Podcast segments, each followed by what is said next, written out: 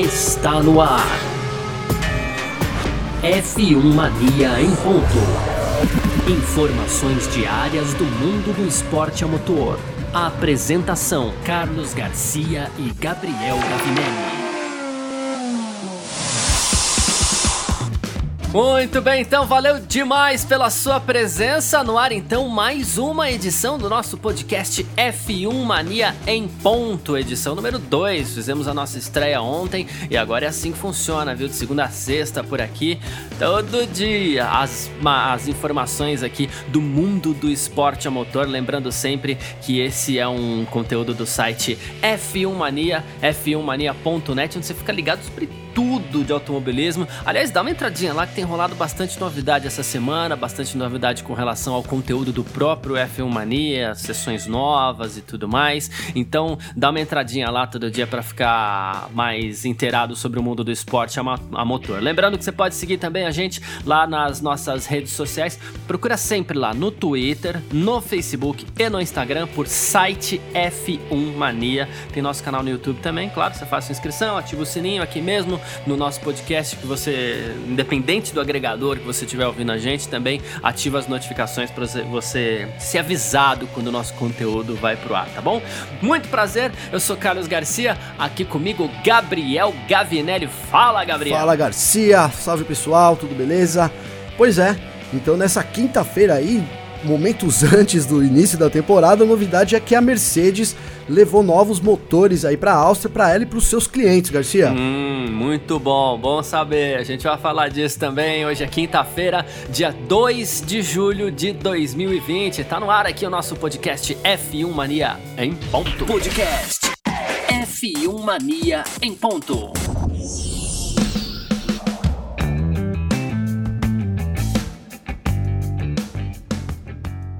Então é isso, cada vez mais perto o início da temporada 2020 da Fórmula 1. A gente vai ficando cada vez mais ansioso, claro, a gente que gosta bastante, principalmente porque a gente sabe que está sendo feito tudo com muita segurança, está sendo feito tudo com muito cuidado, né? E, claro, no campo esportivo a gente quer falar também, a gente não quer falar só de pandemia, não. A gente sabe que a gente vai falar sobre esse assunto ainda por muito tempo, vai ser difícil a gente fugir do assunto pandemia, mas a gente quer falar do campo esportivo também.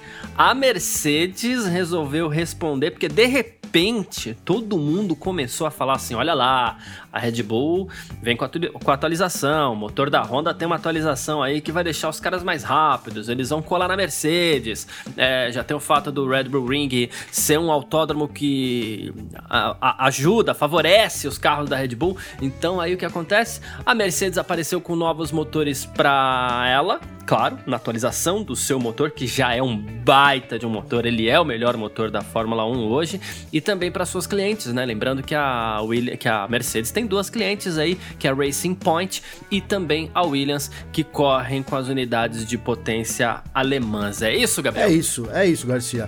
Basicamente é isso. A Mercedes está respondendo aí então uma atualização da Honda, né? Eles vão, parece que é 15 15 HP que a Honda chega mais forte aí na Áustria, né? Sem nem a temporada ter começado ainda.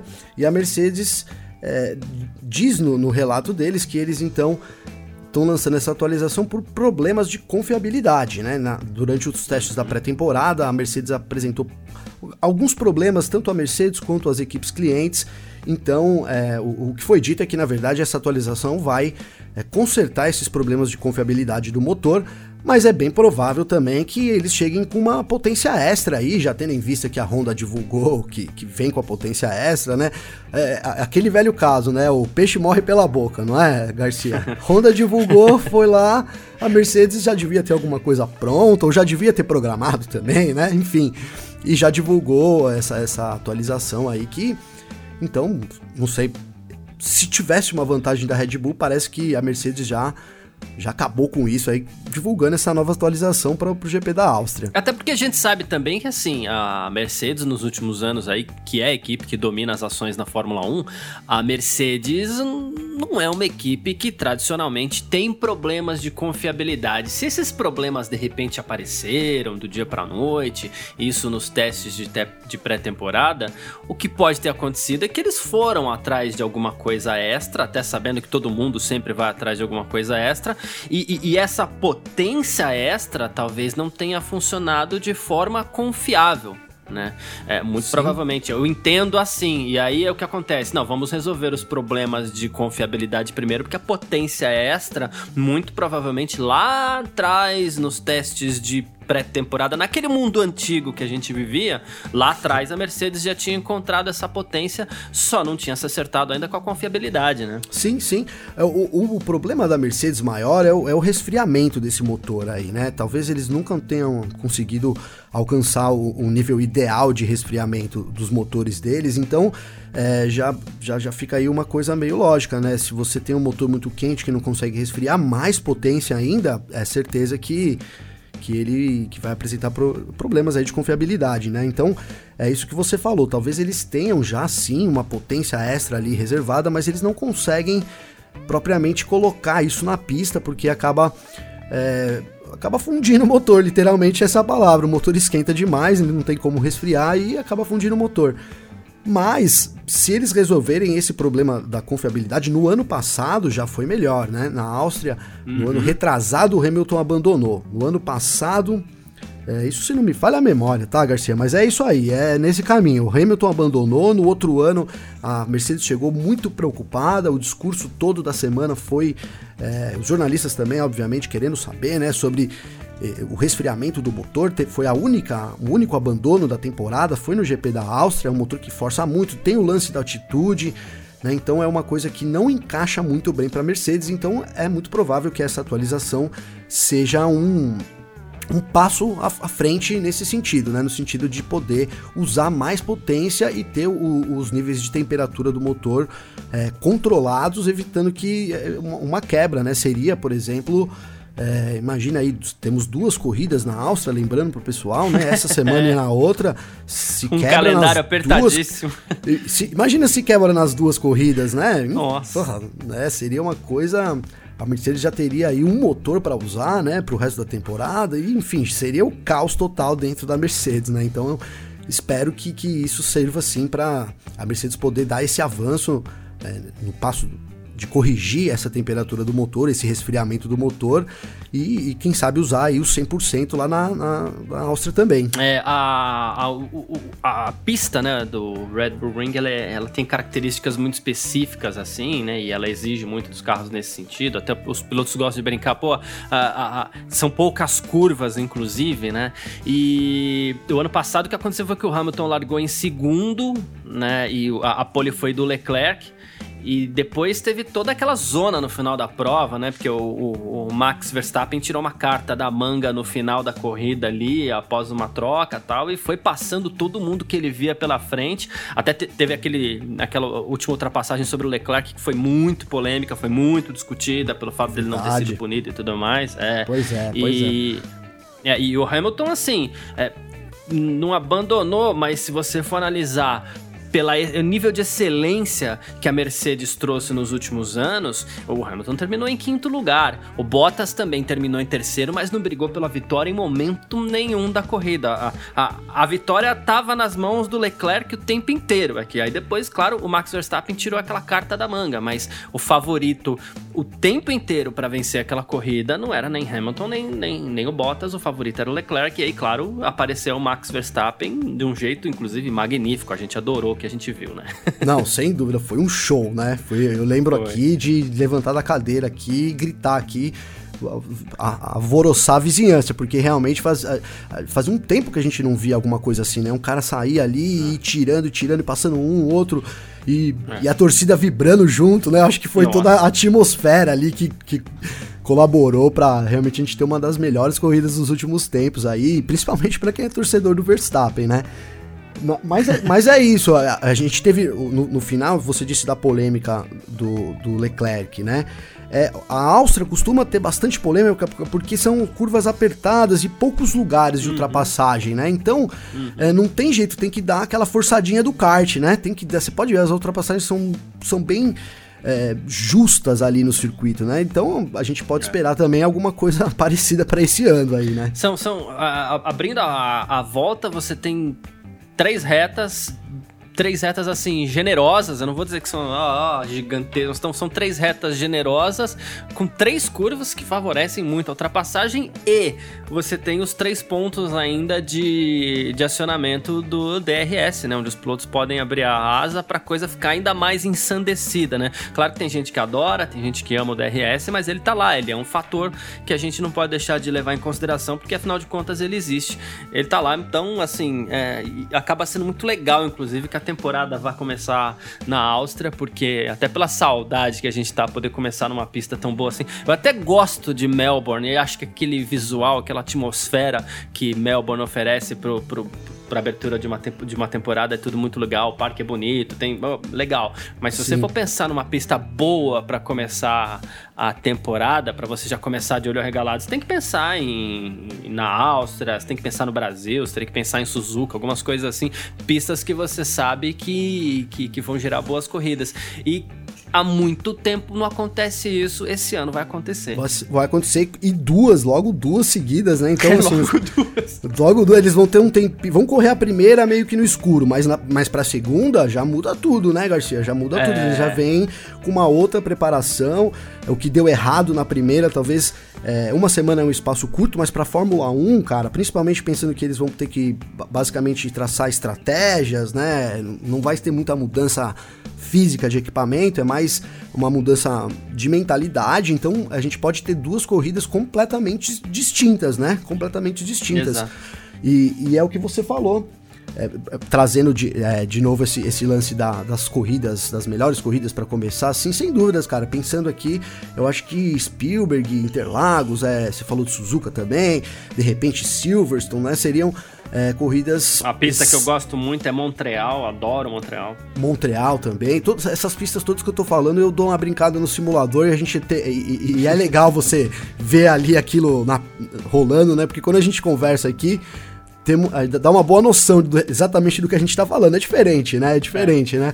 Você disse de Spielberg, e, e, sem dúvida, cara, sem dúvida, Spielberg é uma, é uma pista que, apesar da, das poucas retas ali, ela é uma. É, eu, eu, lembrando aqui de como guiar em, em, Spielberg, humildemente, é uma pista a, a, a, todo momento 100%. Não tem um momento que você falar ah, agora que. É, algumas pistas, por exemplo, o Canadá é uma ótima pista, mas quando você abre aquela retona ali, dá um momento que você consegue ah, vou relaxar Respirar, né? agora. Né? É, relaxar, mandar uma mensagem ali pro, pro, pro, Discord, no caso o piloto falar com. Mas Spielberg é uma pista muito. Muito. É, não, não, vou dizer tensa, mas é que exige 100% dos pilotos. Isso eles já até falaram também, né? É, fisicamente uhum. e mentalmente, né? Então é muito interessante esse começo da temporada no circuito do Red Bull Ring, o, o A1 agora, né? O circuito A1, Isso. A1 Ring. Isso. Uh, inclusive, para essa etapa de abertura aí, é, é, tem, tem, mais novidade, né? O novo visual da Mercedes, que vem com um carro numa cor diferente dos últimos anos. Os macacões são diferentes para os últimos anos, inclusive, né? E, pô, assim, primeiro lugar, é, visualmente lindo. O carro da Mercedes ficou maravilhoso. Os macacões do Hamilton e do Bottas ficaram maravilhosos também.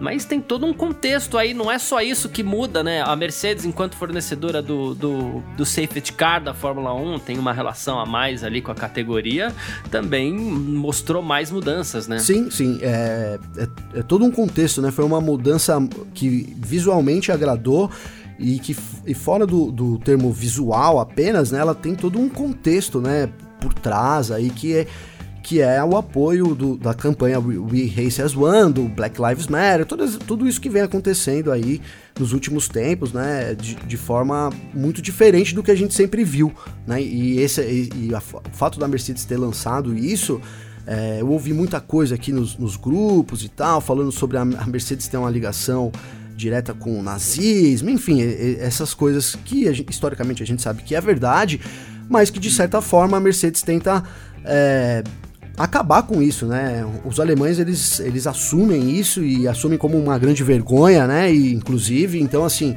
é, um, é mais um passo adiante, com certeza.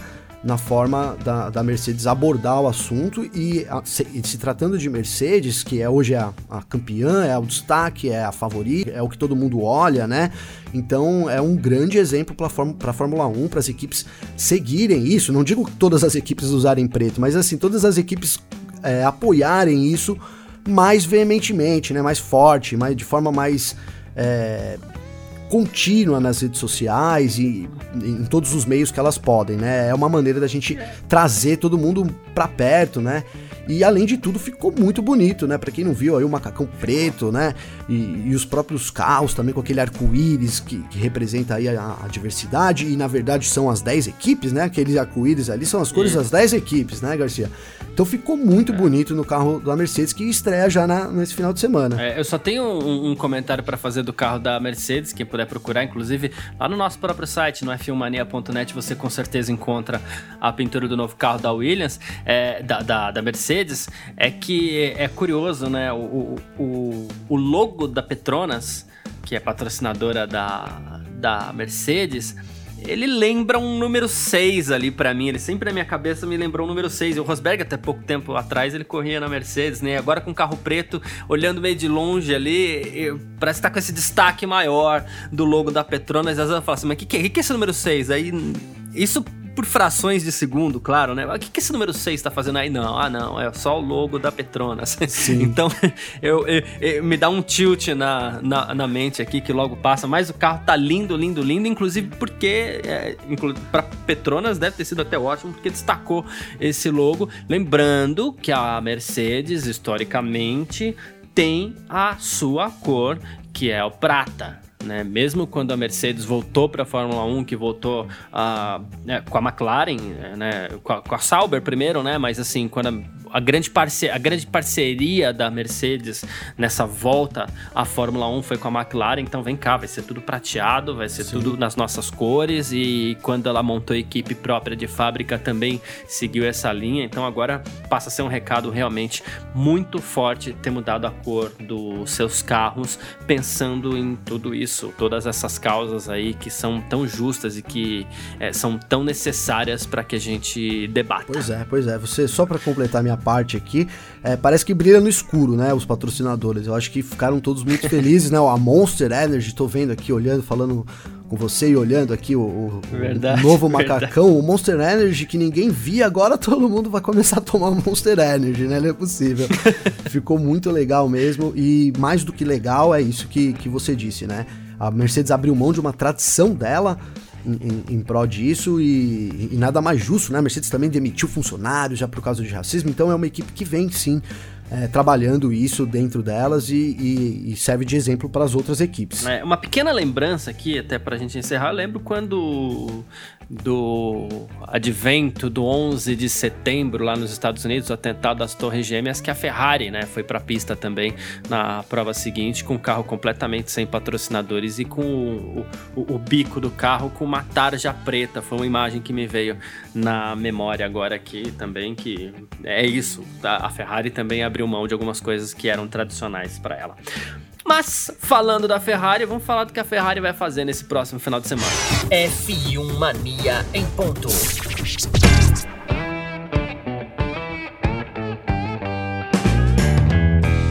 Isso, é, bom, todos os carros na pista nesse final de semana, a Ferrari também, claro, e a Ferrari poucas pessoas estão apostando as suas fichas na Ferrari nesse momento, né? Mas uma coisa chama atenção: a Ferrari vai prestar uma homenagem ao Alex Zanardi, né? Nesse Grande Prêmio da Áustria. O Zanardi que correu na Fórmula 1, correu na kart também, que atualmente é a Indy, onde ele foi campeão, né? Ele perdeu as duas pernas. O Zanardi tem uma história de vida incrível, né? Porque ele começou na Fórmula 1, foi pra kart, foi campeão, voltou pra Fórmula 1, deu azar ali, pegou um ano difícil na Williams e tal.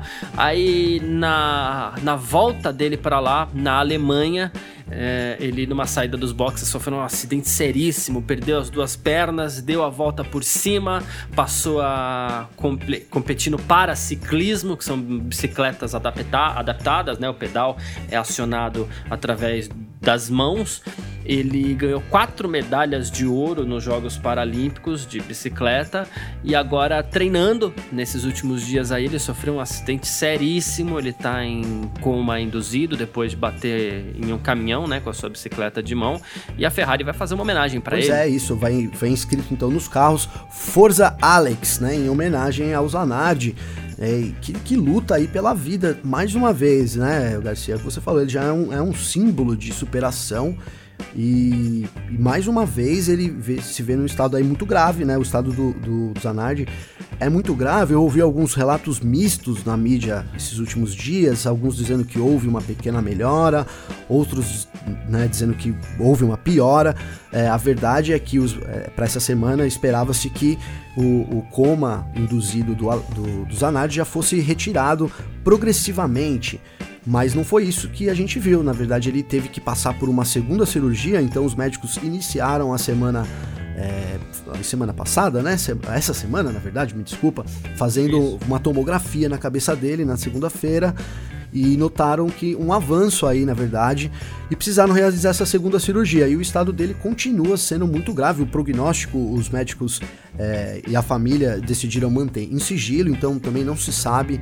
É, se, se houver a recuperação, como será essa recuperação e, e em que situação, na verdade, o Zanardi voltará, né? É muito provável que isso, esses traumas na cabeça acabam deixando muitas sequelas, né? Tomara que não, tomara que, que isso não aconteça, mas a gente sabe que traumas graves na cabeça deixam sequelas, é. às vezes, pro resto da vida, né? Mas enfim, a gente é. tá nessa torcida, que bom que a Ferrari é, trouxe esse tema de novo. É, é, bem possível que algumas equipes também acabem fazendo alguma coisa nesse sentido, né? Partindo do, da ideia que, que, uma começa, as outras também seguem, né? Então é um grande apoio aí pro, pro italiano que, que, mais uma vez atravessa essa luta pela vida, né? Tá entre a vida e a é, morte. É, isso fica toda a força pro Zanardi aí. O Zanardi, ele correu na Fórmula 1 na Jordan, na Minardi, na Lotus. Aí ele saiu da Fórmula 1, foi pra Champ Car, né? Ele correu três anos por lá, na Reynolds. E é incrível, assim, porque na primeira temporada ele já foi terceiro colocado, depois ele foi bicampeão.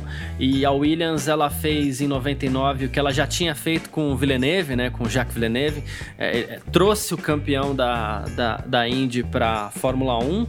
Não deu muito certo, como a gente falou, o, o carro da Williams aquele ano, assim, não correspondeu nem um pouquinho. Ele terminou a temporada na 19 posição, voltou para Champ Car, é, também já disputou uma temporada ali que não foi muito bem. E depois ele começou. E teve esse acidente também, né? É, é bem importante observar, não é só que não foi muito bem, ele teve esse acidente e depois ele passou a, a correr a partir de 2005 no WTCC, corria já com carros adaptados.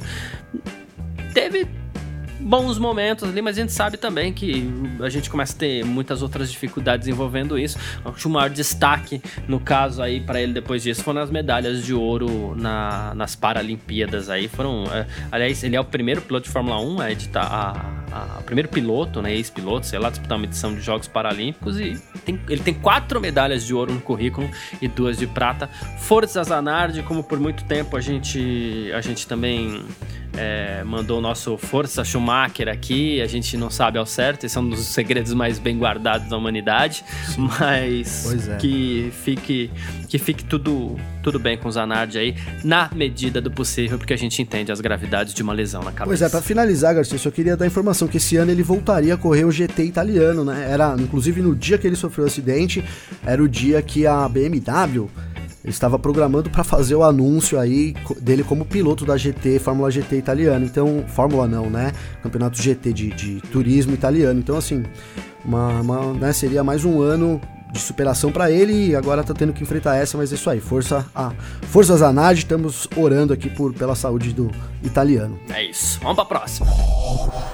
F1 Mania em ponto. Bom, e uma coisa curiosa que vai acontecer nesse final de semana de Grande Prêmio da Áustria, e claro, isso deve se estender até a semana que vem no Grande Prêmio da, da Estíria, que vai acontecer no mesmo local. Uh, bom, é uma área isolada, né, na região da Estíria, ali na, na Áustria, é uma área isolada, um dos motivos pelo qual é, foi relativamente simples você fechar um acordo para para realizar um grande prêmio de Fórmula 1 por lá, né? Na, na, em Spielberg. E as, uma, uma das atitudes aí, uma das determinações, na verdade, é que as equipes de Fórmula 1 ficassem no seu próprio hotel nessa semana. Assim como elas mesmas é, é, ficaram responsáveis pelo próprio transporte e tudo mais. Mas tem alguns pilotos aí que estão indo além, né? Sebastian Vettel Sérgio Pérez, Lance Stroll e também o Lewis Hamilton estão dormindo em locais reservados para camping, é isso, Gabriel? Pois é, essa é a notícia que a gente recebeu. Eu, eu vasculhei a internet aqui atrás de alguma foto, alguma informação, alguma, alguma, alguma informação visual sobre isso, mas é, devido às restrições aí, os jornalistas estão proibidos de estar lá, muito poucos jornalistas que nem chegaram ainda, então não achei nada, mas a informação é isso, que eles estão acampando, né, numa área que Sim. normalmente os fãs acampam, e, e, tá lá o Hamilton, tá o, o, Vettel, o Pérez e o Stroll. A gente não sabe se o Pérez e o Stroll estão dividindo a mesma barraca, vai saber, né? Da mesma equipe ali, às vezes é uma barracona. Enfim, eles estão. Brincadeira, óbvio que eles estão cada um no seu cantinho. É, não sei se, se é uma barraca ou se, se são motorhomes é, menores, entendeu, Garcia? Mas o fato é que eles não estão não tão indo pro hotel. Preferiram esse isolamento aí. É, na própria pista, o que remete um pouco aos anos 80, anos 70 da Fórmula 1, sim, né? Que os sim. caras dormiam ali. A gente vê isso nos filmes, né? O cara dormindo ali, alguém bate na janelinha, ó, oh, vamos lá, vamos, vamos treinar, que já começar, está começando o treino. Então me veio isso um pouco na cabeça, né? A, a Fórmula 1 aí, né, dentro dessa nova normalidade, agora então teremos o retorno cada vez mais. Falamos sobre isso ontem da Fórmula 1 raiz, né? Então pilotos dormindo, é, acampando é. aí, só falta agora rolar aquele churrascão regado a, uma boa cerveja ali, que não precisa nem ser gelada, né? É, e outra que a gente sabe que também, assim, é, mesmo sendo um, mesmo que seja um acampamento, é um acampamento meio Nutella também, que deve ter toda a estrutura para que os pilotos se sintam da melhor forma possível. Claro que hoje em dia, se você, sei lá, resolver fazer um tour por aí numa Kombi, você consegue, consegue um certo nível de conforto. Então, imagino que estão preparando para um piloto de Fórmula 1, né? O que se fala muito é assim, a área reservada a camping é, é a área onde eles estão aproveitando para dormir, o que não, não necessariamente significa que seria uma barraca, mas pelo é. menos é, uma, uma van adaptada, alguma coisa assim, deve ser o que dá para imaginar, como você falou, é essa ideia aí de vai lá, bate no vidro da van e fala assim: ó, acorda aí que tá na hora de treinar, não tem aquele café da manhã magnífico que geralmente a gente tem nos hotéis, imagine eles. Se a gente, quando vai para qualquer hotelzinho, já adora aquele café da manhã de hotel, que é uma delícia, imagina os caras. É, pois Isso é. não vai ter, vai ser vai ser um pouquinho difícil, porque agora o negócio é acampar. Não, mas sabe o que é legal? Como a gente. Eu até falei o negócio das imagens, a gente não tem imagens. Então, como a gente não tem imagens, cara, aí a mente humana remete às antiguidades, não é? Você vai criando, é, a gente tá é. falando aqui, vocês vão criando a imagem aí. Como é que vocês é. imaginam? Será um motorhome? Será eles no, na barra? Você foi falando que eu fui imaginando o Hamilton deitado ali num colchonetezinho, ali o cara abrindo ali. Hamilton, vamos lá. É óbvio que é brincadeira, né? Eles devem estar tá cer cerceados aí de, de. Não vou dizer de todo o conforto que eles sempre tiveram, mas de um mínimo de conforto. Então é óbvio é. que que no mínimo, no mínimo, é uma bela de uma, de uma van adaptada aí com uma cama king size, vai, pelo menos. King size eu não digo, mas queen size, né? Uma cama bela de uma é, alguma cama, coisa nessa linha. Um chuveiro quente, entendeu? E, enfim, é, mas é legal a gente poder imaginar isso de volta, né? E, e, e ver os pilotos também tendo que se adaptar, né? É como a gente disse e vem dizendo, é uma temporada totalmente fora do comum, né? O mundo tá numa situação totalmente anormal e os pilotos também estão tendo que se adaptar aí, né? Mas eu vou dizer que eu, é. eu pensando assim, eu, eu, eu ficaria sempre no, na pista, hein, Garcia? Não é, cara? É, então. É, é, E assim, o que inclusive nos faz pensar, é, já, já encaminhando pro final aqui, mas inclusive, o que inclusive nos faz pensar que quebra até um pouco da frieza da Fórmula 1, que é um ambiente muito frio. E a gente falou isso na edição de ontem, né? Nossa edição de estreia. Embora as pessoas. Parece uma guerra, mas as pessoas se dão bem, tem muita amizade. Mas ainda assim é um ambiente muito frio. Os pilotos, com o passar dos anos, passaram a ficar cada vez mais isolados. E essa tendência pode mudar um pouquinho, apesar de termos menos jornalistas uh, presentes lá em Spielberg. Mas acho que é isso. Pra gente encerrar, então, essa é a nossa segunda edição do nosso podcast F1 Mania em ponto aqui nessa quinta-feira, dia 2 de julho de 2020. Ó, domingo tem corrida, Grande Prêmio da Áustria, abertura da temporada 2020 da Fórmula 1. Lembrando que você pode seguir todo o conteúdo de esporte a motor lá no nosso site f1mania.net. Nas nossas redes sociais você encontra a gente sempre lá, Twitter, Facebook, Instagram, sempre como é site F1 Mania, tá bom? E no Twitter no, no, no YouTube, tem nosso canal para você ativar o sininho lá, receber as, as notificações, bem como no seu agregador de podcast preferido aí, que a gente vai estar com certeza. Sou Carlos Garcia, muito prazer, a gente se fala amanhã. Gabriel, tamo junto, aquele abraço e valeu. Valeu, Garcia, eu que agradeço aí mais uma vez, valeu pessoal, tamo junto amanhã com mais notícias aí sobre a temporada da F1, né? Começo da temporada na Áustria. Valeu, um abraço. E já com treinos livres tendo acontecido, então amanhã a gente vai falar de carro na pista mesmo. Valeu! Informações diárias do mundo do esporte a motor. Podcast F1 Mania em ponto.